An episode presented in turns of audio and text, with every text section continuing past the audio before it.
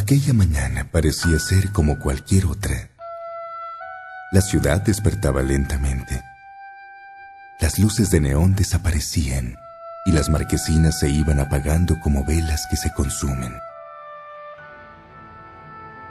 Los trasnochadores huían de los primeros rayos del sol y el sonido de la gran ciudad iba creciendo a cada momento como un palpitante corazón que activa su ritmo ante el esfuerzo físico. Sin embargo, no sería como cualquier otra.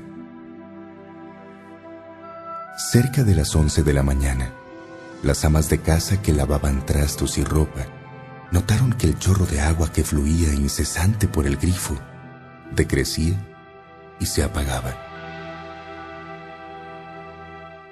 Algunas maldijeron, otras se lamentaron gimoteando. No faltó la que golpeara los tubos y las llaves, y las más se encogieron de hombros. Ya volverá.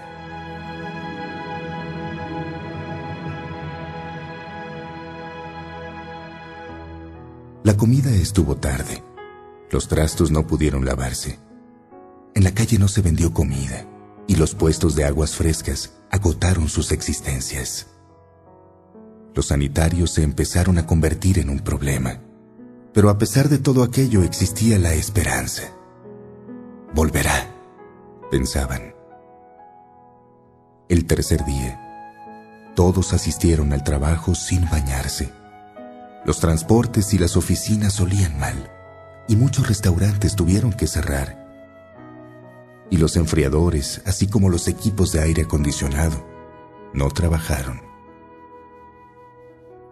En los supermercados, las latas de jugo, de conservas y los refrescos se agotaron en las primeras horas de la mañana.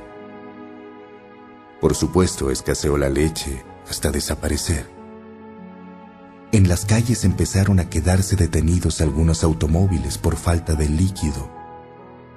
El tránsito para las primeras horas de la tarde se detuvo por completo. El agua no volvía. La gente pensó en todo para conseguir el vital líquido.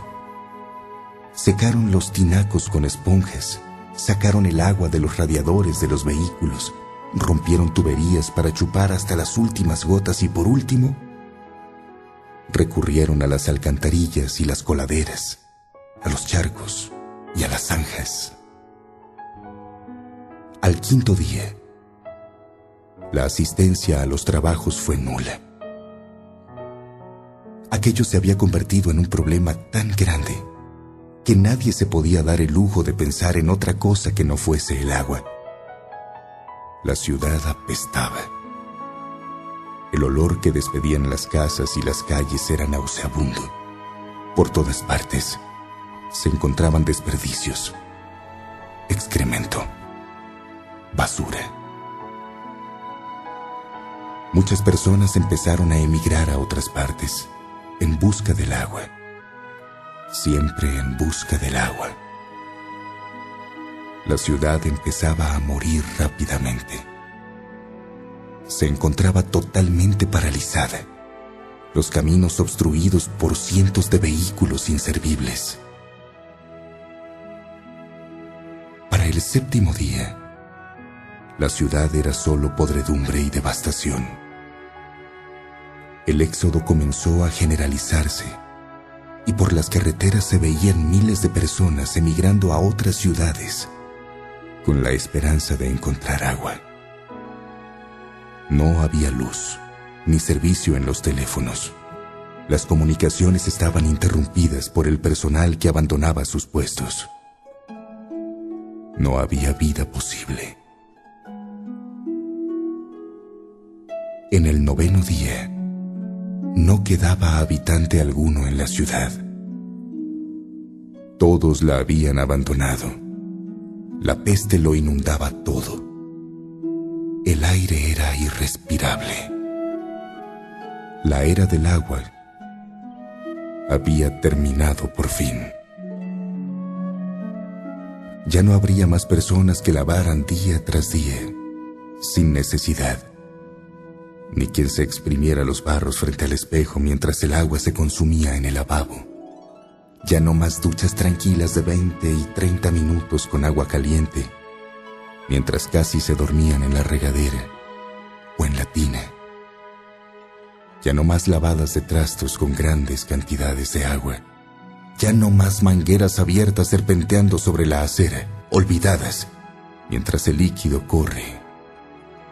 Ya no más fugas de agua, de las que nadie hace caso. Ya no más. Pasados doce días, un hombre sudoroso y con la ropa hecha jirones se acercó a la ciudad. Tras él, una mujer con un niño en brazos. Trastabillaban. Llevaban los labios partidos por la sed. Sus ojos se hundían. Los huesos de sus caras sobresalían desmesuradamente. El hombre, primero en llegar, se cubrió la nariz con una mano. El olor daba náuseas. Cayó de rodillas a la mitad de la calle. La mujer llegó hasta él, sollozando, desesperada. No es posible, gritó ella, aferrándose a los hombros de su esposo. Sí, contestó él resignado. El agua se ha terminado en todo el mundo. Para siempre. Alcanzó a decir, al tiempo que veían a su pequeño hijo morir deshidratado en sus brazos. En nuestras manos está el destino del mundo.